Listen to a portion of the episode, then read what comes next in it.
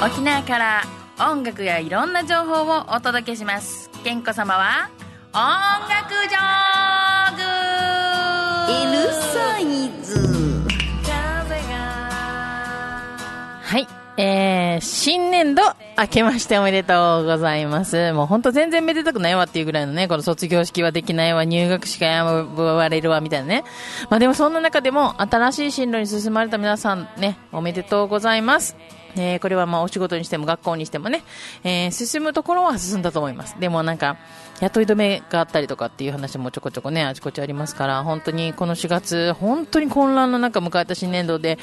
まあ、本当おめでとうばっかりじゃない方もいっぱいいらっしゃると思うのでね、でも、本当、あの、見通しが立たない中ではありますが、もうね、ここは、あの、この前の番組、先月の番組の時もやったんですけど、もうこのコロナのおかげで、もう引きこもってる間にこれができるようになったとかいうのをやるしかないなと、もうもはやね。だって、出れないし、やれないしだったら、その、な、じゃ、じゃあその代わりに何しようかっつって、結構なミュージシャンがね、YouTube でやったりとかね、まあ今の時代このツールがあってよかったねと思うところもあります。で、私自身もそうですけど、このね、番組やったりとか、これをまたね、映像で流したりとか、できるツールがあるっていうのはすごくいいなと思います。皆さんとこうやってコミュニケーションが取れる、まあ一方的ではありますけれども、ね、いいなと思います。で、まあでも本当ツイッターなんかでもいろいろ、なんかいろんな情報が飛び交ってますけども、あんまりね、その情報が多すぎて、ね、どこまでが本当なのか、で、そのほら、えっ、と、これは確かな、えー、なんとかの研究者から聞きましたという人から聞きましたという友達がいましたという人が友達の友達にいてからの上司から聞きましたみたいなね。もう本当どこからどこまでが本当かわかんないので、もうやっぱり今はあの確かな情報網だけ、もうネットで流れる情報すべて拾ってたら本当キリがないので、あのアクスアクセス、あの自分からアクセスして確かな情報があるところに行きたいんですけど、これまたね、今政府がまあ出遅れてたりとか、医療関係がそのね、適切な対応できているかというとそうでなかったりとか、本当にまあ混乱極めてますので、もうその中でどうにか自分たちなりのベストな生き方を探すしかないなと言うしかないなっていう感じがありますね。で、あの、まあ、前回は、その、この番組では、まあ、とにかくお家でできる、あの、楽しみ方。例えば、まあ、私はもう音楽畑なので、まあ、家族でバンド組んでみたら どうかとか、ね、そういうところで千葉な辰巳のファミリーバンドを紹介したりとか、ね、あとお笑いのね、皆さんが、まあ、お笑いだったり、音楽だったり、いろんなパフォーマンスを使って、あのね、あの、チャンネルもやってらっしゃいますから、そういったところで楽しんでみたらどうですか？という話もしました。で、それから実はですね、もう私たちも本当死活問題なんですけども、このイベント業界って言ったら、ゴールデンウィーク、あの、稼ぎ時なんですけどもね、私年間で一番稼ぎ時のゴールデンウィークが、もうもはや5月もイベントできないということになってますのでね、なり、なりかけて、ほぼなりかけています。まあ、どこまで収束するかわからないですけど、でもやっぱり不安と、ね、なんかあの、悲しみ、と、で、だんだんこう肩がこうやって下がって元気もーんってなくなっていきそうだけど、あえてね、うちのお母さんいいこと言うんですよ。もう大抵天然ボケであんまり大したこと言わないんですけど、いいことをいくつか私の人生の中でもね、あの、いい遺言を残してくれていて、もちろんまだ生きてるんですけども、遺言にしていいぐらいのいい言葉いっぱいあるんですよ。でね、やっぱ落ち込んでる時っていうのは、やっぱ体と心ってこう連携してるじゃないですか。だからやっぱ落ち込むとだんだんこう、か頭がこう下がっていって、あの、目線も下がって、肩もすくんでいって、あーってっていう形になってて顔もシューンってなると思うので、あの、落ち込んできたなとか元気ないなっていう時こそ姿勢をちょっとシャキーンとしてね、目線をいつもよりもまっすぐよりもちょっと上を見るということをするだけでもね、なんか、あ、なんかちょっと、ちょっと高いとこ見て、頑張ろうかなみたいいうふうに自分に暗示をかけていかないと、やっぱりこの波に飲まれてね、どんどんね、めげていくとね、元気がなくなっていく一方だと、ね、それこそもうあの、打ち勝てるもと、ものとか、その自分の中の、この、なんていうか、跳ね返せるものとか、あと働かせられる能力っていうものが、その、うまく機能しなかったりするので、なるべく自分なりに、まあ、少しでもポジティブな、あの、方向性を見つけていけたら、あの、いいかなと思います。でもそれでもね、やっぱりね、どんな、その、ね、アスリートでも、どんな、ね、タレントさんでも、やっぱりこうやって、まあ、亡くなったり、あの、羅漢、ら罹患？羅漢罹患？罹患されてるわけですから、もうあの、じゃあこんなんしたら完璧守れますっていうことはもうないと思います。で、もう本当残念ながら自分の大切な人が失、命を失ってしまうっていうこともあるかもしれません。でももう、ベストを尽くす、そしてベストを尽くしたっていう結果を残していくしかないなって思ってます。うん、としか今のところ考えつきません。けど私はやっぱり音楽を好きだから、音楽に支えられてきたし、これでまた誰かが支えられてたらいいなと思うので、と言いつつ今日はね、なんか自分が、あの、自分の曲で、あの、何かいい曲なかったかなってちょっと今日考えてたんですよ。今日の番組何かけようかなと思って。そしたらね、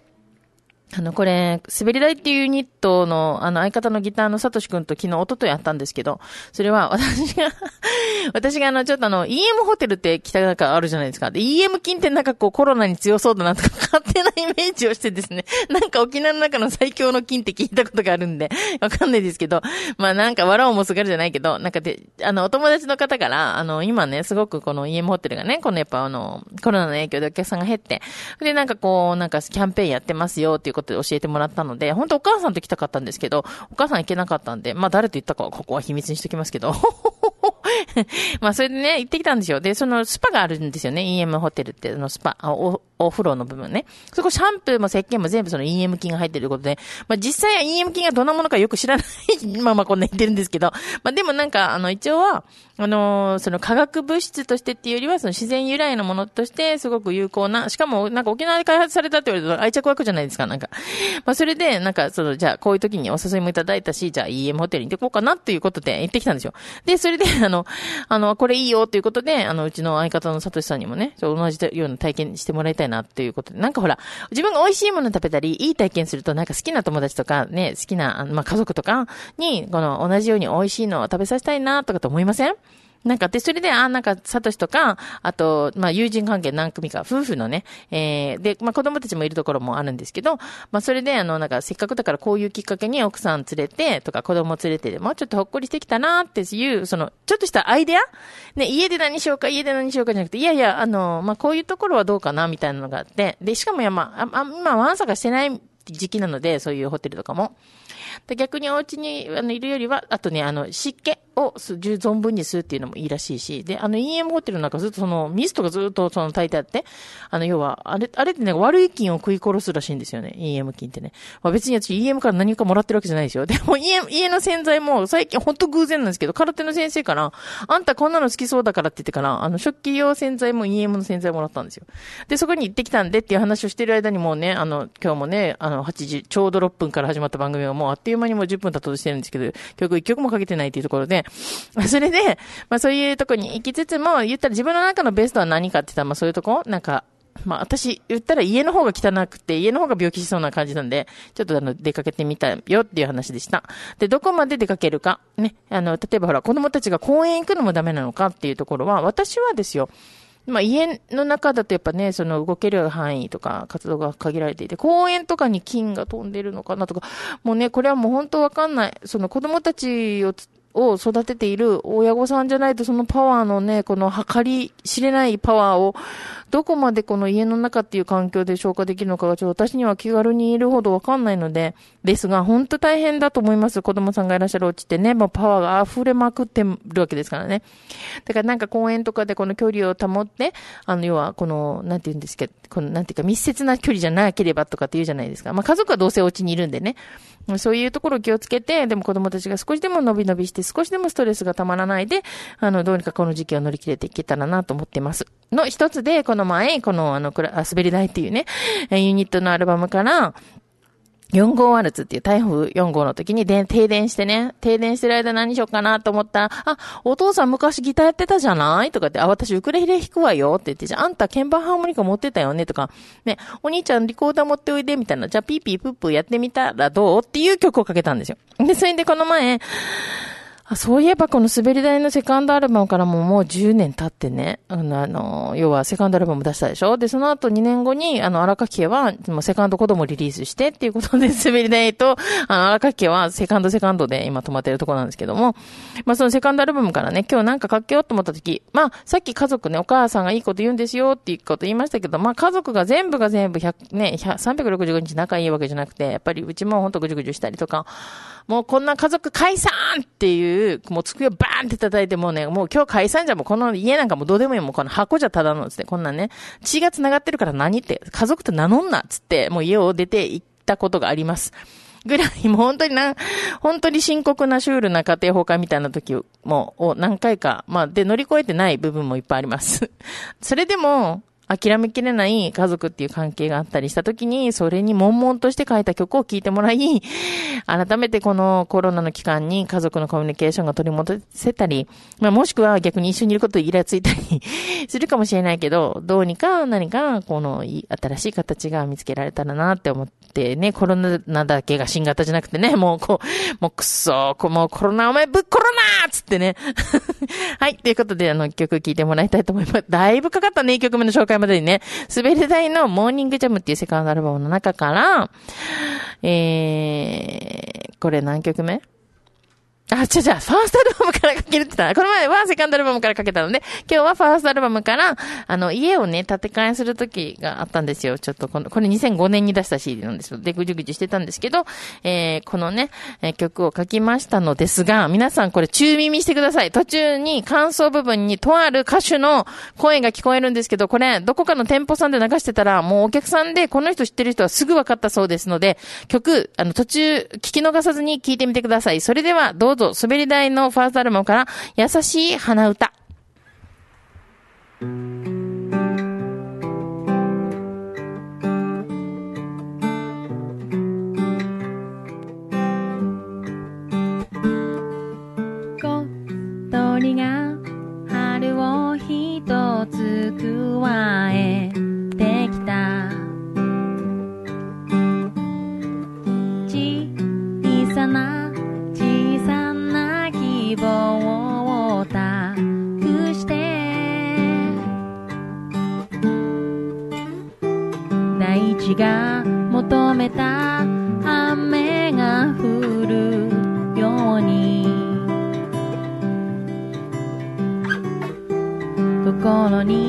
君はたつ優しい花歌。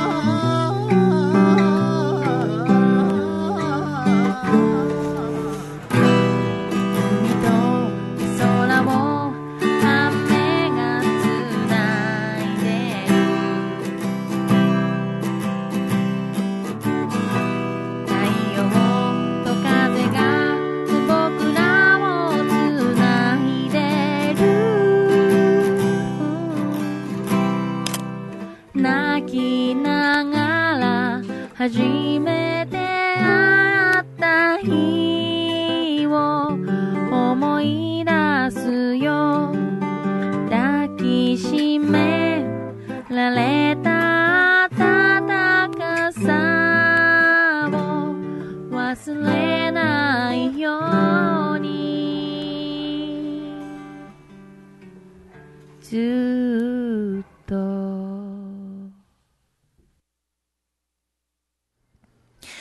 はい、聞いてもらいましたな。滑り台のファーストアルバムから優しい鼻歌、感想で歌ってた人誰か分かった人？せーの、はーい。はい、もう100%の人が分かりましたね、今ね。間違いない。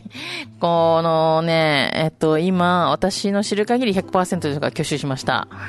えー、そうです。あの、奄美の歌者のあたりこうすけくんなんですけども、私のアルバムにですね、実はね、このあたりこうすけってクレジット入れてないんですよ。実はこのタイミングで彼がね、デビューしまして、で、そのクレジット入れていいかって言った時に、事務所に確認してもらったところ、まだデビュー直前だったのでね、まさか、なんかちょっとさ、ちょ、ちょっとそこは、えっと、みたいなって、あ、じゃあちょっと無難なところで避けておきましょうねっていうことで入れなかったんですけど、この CD を持ってツアーしてる時に、これをかけてる時に、どっかのお店かだったと思うんですけど、すいません、これって、あたりこうすけですか？って言われて、え、わかります？みたいな。いや、わかりますよみたいなって。やっぱりわかりますよね？みたいな。で、これも、あの、あたりこうすけくんが琉球大学生だった時、お家割と近くに住んでたんですよ。それで、まあ彼が、まあで、もうその卒業してデビューしたら東京行っちゃうってことで CD プレイヤーを譲ってもらったんで。それで、あの、私ん家まで来るときにですね、あの、あの、場所、あそこの角から曲がって、徒歩何分ぐらいだよ、みたいなこと教えたんですよ。で、あ曲がったら見えるかなって徒歩で来てたので、で、見えるかなと思ったら彼はね、実は鼻歌を歌いながらうちに向かってきたんですよ。それがもう、おい、当たり康介だよっていう鼻歌がこう聞こえてくるわけ。もう本当にこの向こうから、道の向こうから。いや、こうちゃん、さすがだなと思って。あの、実は2003年頃に、えっと、耳尻坊主のマネジメント、耳尻坊主という沖縄のバンドのマネジメントで、富山のイベントに一緒に、あの、同行させてもらったことがあるんですね。で、その時に、実は富山の、この、すき焼きミーツワールドっていう大きな、あの、まあ、ワールドミュージックのイベントだったんですけども、あの、一個のお寺さんの会場でね、あの、朝崎郁恵さんという奄美の歌者が歌われるっていうことで、それ見に行ったら、そこの横で、そのもうね、あの、三振弾かせてもピアノ弾かせてもなんかこの、なんていうか、なんていうの、民謡ってちょっといい意味で緩いところや、ピッチが甘いところがあるじゃないですか。でもそれが、カッチカチやっててね、なんかすごいいい洋楽のパターン、その、この、えっと、ふわりにしても、このリズム感にしても、まあ、このメロディーの切り方にしても、あの、ピッチにしても、この洋楽のようになピッチの切り方でカツカツしてて、それがね、この浅崎さんのこのや、柔らかな民謡とバッチリ合ってて、なんだこの若手の子は天才かと思って、たらその子が、実は当たり康介で。で、彼が実は琉球大学にいて、えー、っと、それで、えっと、同じマネージャーが、マネージャージメントっていうか、私のエージェントについてくれたので、もうそれで仲良くなって、それでなんかうちのアルバムにも参加してもらったっていう経緯があったんですけど、ね、未だに本当にいい歌聴かせてくれていて、もうあの、LINE も撮ってますけどね、で、時、なんかイベイベント企画で沖縄に呼ぼうかなと思って何回か企画コンペで出したことあるんですけど、まあ今のところまだ私のコンペ、イベントで呼べてないのでね、また何か機会あったら呼びたいなと思ってます。はい、ということで、聞いてもらいました。この優しい鼻歌ですけど、やっぱり、たまに聞くとやっぱり懐かしいし、その時の気持ちが返ってくるんですけど、この滑り台っていうね、ユニット2004年に結成してるんですけど、ほんと心が病みまくっててね、2003年末から引きこもって、もう、それはこのコロナがなんとかじゃない、もう自分の心がもう本当に閉じこもってしまって、あの、最近ツイッターにちょっと書いたんですけど、もう本当に誰も信じられないし、音楽の裏側が全部なんかもう、見えてっていうか、勝手に見てですよ。あ、これは ABEX だからとか、ああ、これはソニーだから、ああ、これは誰だから売れてんだろみたいな。って言ってる時は、そのアーティストの頑張りとか、アーティストのメロディーラインとか歌詞の良さっていうとこ全く見てなかったんですよね、今思えばね。もうそういうのが、できる出る？みたいな、えー、テレアスだからどうみたいなところばっかりに心が腐っていって、どんな音楽もなんかもう、ああ、もう、うわー、もう嫌だ、もう聴いてかない！みたいになってた時期があって、それこそ後にわかるんですけど、時計仕掛けのオレンジのワンシーンみたいにね、音楽は好きだったのに、もう音楽が拷問みたいになって、もう何も聴けないみたいな時期があったんですよ。だから、そんな、もう本当に閉鎖的な、で、引きこもって、お家からも出れなくて、も家族も本当にもう触れるな、触るな、あの、余計なこと話しかけるな、みたいな 戒厳令が出るぐらい、あの、すごい、まあ、家族には、その時はね、助けてもらったなと思うんですけど、そういう時期を経ての、あの、ちょっとね、もうそんでその時にギターのサトシが、まあ東京にバンドをやりに行ってたけど、やっぱもう疲れたと。グルーブ以上に面白いバンドがない、あライブハウスがないっつって。言って帰ってきてからの、あのー、ユニット結成したのはもう誰のためじゃない、自分のために音楽をやりたいっつって、初期衝動からね、あ、楽しいとか、あ、いい曲できたとか、あ、それを聴いてほしいとか、そしたら友達からライブ誘われて、あ、ライブ出たら褒められたとかね、音源ないのって言われたと。そうやって CD ができたんだ。著作権がうんぬん、レコード会社がどうこう、流通会社がどうこうじゃなかったなって、聞いてほしいがあって、楽しいがあって、それを形にするっていう、形にするにはお金がかかってっていう回り方をしてたんだなっていうのを思い出して2004年から。で、歌の日前夜祭始めたのも2004年。だから私にとって2004年ってすごいいいターニングポイントになっていて、その後の2005年に出てるんですけど、やっぱ心のドロドロを拭い去りきれてないところがこの辺出るんですけど、この BBB、BB、ベイビービーブルースちょっと聞いてもらいましょう。これ異色なんでこれ聞きましょう、これ。Bill is in the bank. Bump behind your children. But with another bitch. Brown sugar, you still live in. Oh, baby, baby, blue. 実はですね、ベイビービーブルースっていうこれ、あの、サトシがね、何気に手癖で B のコードで弾き始めたので、BBB って言ってたんですけど、これに全部 B で始まる歌詞で、Blowing in the wind, their feet standing on beach under the base, by the bridge you made beside me とかね。で、今歌詞だけ聞いてもらった、今大きくして聞いてもらったところは、Bills in the bank, 銀行の金、Bombs behind your children, あなたの子供の後ろに潜む爆弾、bed with another bitch 他の女と寝てるベッドで、ブラウンシュガー you still believe in ってあんたそのブラウンシュガーまだ信じてんの？みたいな もうなんか、すごく好きな曲なんですよ、自分でも。あの、その流れで書いたとはいえね、これ B のコードに合わせてね。で、実はですね、これが面白いことに、実はもう面白いって言って、自分で言っていいのかわからないんですけど、まあ、この、まあ、幸いリスナーはもう本当にコアな、私の番組聞いてくださってくださってる方は非常にコアな方だと信じて、ここだけの話をしても、そんなに広まらないと思って言ってきますけど、実はですね、やっぱり今の時代 YouTube じゃないですか。で、あの、ちょっと YouTube 番組をですね、ちっちゃくね、あの、よそのチャンネルでしれっとやってね、この格好らしいんですよ、この、この、この、あの、アフロサングラスらしいんですけど、それがですね、あの、4B ガールズっていうテーマらしいんですよ。あの、バカ、ブス、ブータ、貧乏？なんだろうだから。とか、その辺のテーマにした。それが悪いのかっていうところね、喧嘩売っていく番組らしいんで、ちょっとお楽しみにしてくださいねっていうことで。まあ、とりあえずは、とりあえずあの、ケンコさんツイッターやってますんで、ケンコさんのツイッターで調べたら大抵のことが出てくると思いますので。はい。って喋ってるうちに何をかけるかも、さらさらかける気ないだろ、お前みたいな感じになってますけど。じゃあね、えっとね、えっとね、素敵な、あの、えっと、星とか風とか、うんと、あ、そう、それとね、あとね、この4月から新しく私も始まることといえば、実はもうフライングで言っちゃいますけど、えー、名護市瀬岳にあります、海と風の宿っていう民宿がありますが、そちらの、あの、主のなりちゃんがちょっと今入院していて、なりちゃんの代わりに、ちょっと運営をお手伝いさせてもらうことになったので、海風にちなんで、空と星と風の歌っていう曲を聴いてもらおうかと思います。春？あるの？優れてるね、この ラジオ曲。はい、それでは聴いてもらいましょう。セカンドラバーアルバム、モーニングジャムの1曲目に入ってます。空と星と風の歌風が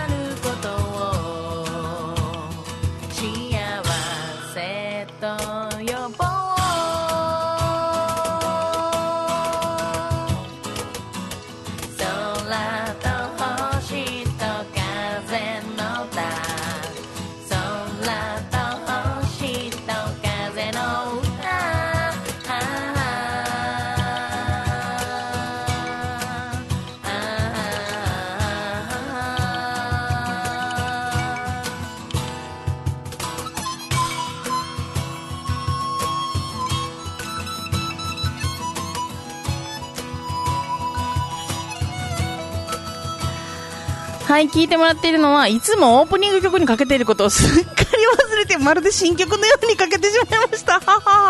私が歌っております、ベリダイっていうユニットのセカンドアルバムの中から、空と星と風の歌。今ね、あの、久しぶりにも、これ2008年のアルバムなんで、久しぶりにこのジャケットの歌詞カードのところにね、レビューを書いてもらいました。あの、もっとブームの事務所にいらしたね、杉山あっちゃんっていう、トゥクトゥクカフェっていうね、あの、ペン、ペンネームっていう屋号でやってる人がいるんですけど、その人にもすごく愛のあふれる、あの、レビューを書いてもらったの。で、曲紹介のところがあるんですけど、この曲ね、ファーストルバムのジャケットにもなっているサマスタ公演過去宜野湾市で毎週練習してた時に空から降ってきた曲。前作でジャンベを叩いてくれたターケがカホンで、ウォッシュボードだったヒトシーがブルースハープで再度参加してくれた。気心知れてて楽しかったって書いてあります。くくくく、12歳若い時の私の声。だから12引いたら、えー、20、13歳 ?13 歳ですかね。はい。ということで、計算は適当にやってください。ということで、今日はね、ツイキャスからも見てくださってくれてる方がいます。ありがとうございます。ブヒ、ブヒ、ブヒ。はい。沖縄豚も大変ですから、ぜひ、あの、人間に影響ないんで、ぜひ食ってください。もう、出てる豚は全部買えマジでお願いします。もうぜひ食って、もう買い占めるなら豚を買えて言ったよね、マジでね。ティッシュとか買ってる場合じゃないけど、豚から買ってくれっつってね。あと、あと、なんだった？あの、クーポン券、あの、ぎ牛と、牛、高級牛とか買ってる暇ない、っていうか金ないけど、あの、沖縄県産豚を買ってください。もうぜひね。沖縄県産、ね、もう沖縄大プッシュでいきたいと思います。さあ、それじゃあお別れなんですけど、今日、あの、地域で見てくださってる方、髪型素敵でしょ、これね。地毛風地毛です。いや、地毛じゃないです。ごめん、嘘ついた。まあでも今後ね、健康覚えてね、K-E-N と子供の子、よ、色白の腹黒健康です。よし。さあ、ということで、お別れの曲はもうこれでいきたいと思います。今日はね、もう滑り台と私の歌ばっかり聴かせていきました。今日ね、もうよ、そうよ。4月はね、ダイエット始めるんだからと毎回言ってますけども、今日ね、今日からまたね、自炊ずっと始めていきますけど、って最初の1食目なんと思う？えっと、今日、今日の、えっと、メインメニューは、えっと、えっと、明太プリクリームパスタ。カロリー高 はい、ということで、え今日は滑り台のファーストアルバム、セカンドアルバム、そして今聴いてもらっている俳句でご滑り大バンドはですね、今をときめく麦かっこ猫のね、あの、飼い主の優作ちゃんがドラムを叩いているということで、有名なこの曲を聴きながらお別れです。お相手は KEN とだ子供の子、健吾でした。詳しくは全部ツイッターで会話しましょう。バイバイ。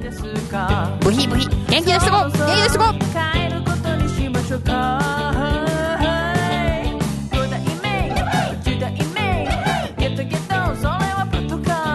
すみませんけどうちまでよろしくね。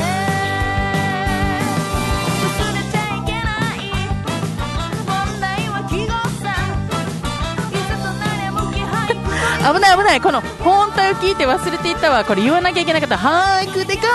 俳句でゴー五七五の俳句でゴーこの曲ですね。実はこの本アレンジをしてくれたのがですねあの私が本当に心から敬愛してもだ大学1年生の時からずっと憧れの先輩で大学4年生の時ぜぜひお手合わせ願いますって言ったポン川村っていうトランペッターが愛媛から来たポンジュースのようなポン川村がですねついに50歳になりました。3月29日おめでとう。そのポンちゃんがですね実は沖縄に帰っててライブがあるんですよ。それ言わなかった。ら本当心臓だった。ら本当どこだった？せーの。あえっとねうんと、4月の18日の土曜日、えサウンドエムズ、那覇のサウンドエムズです。もう詳しくは、あの、ポン川村で調べたら出てくるんじゃないかなと思います。もういろいろイベントが中止になってますが、イベントやるときはもうみんなね、もうこのマスクしたり、何かこのね、消毒したり、いろんな自衛策をしながら、でも楽しむときは目いっぱい楽しむっていうことで、もうあとポンちゃんと、その当時 JBB っていうバンドやってたんですけど、JBB のメンバーでのバンドです。4月18日、マジた、もう本当に、もういつでも行きます。ということで、お別れは、あ、お会いいた健康でした。バイバイ。侮れない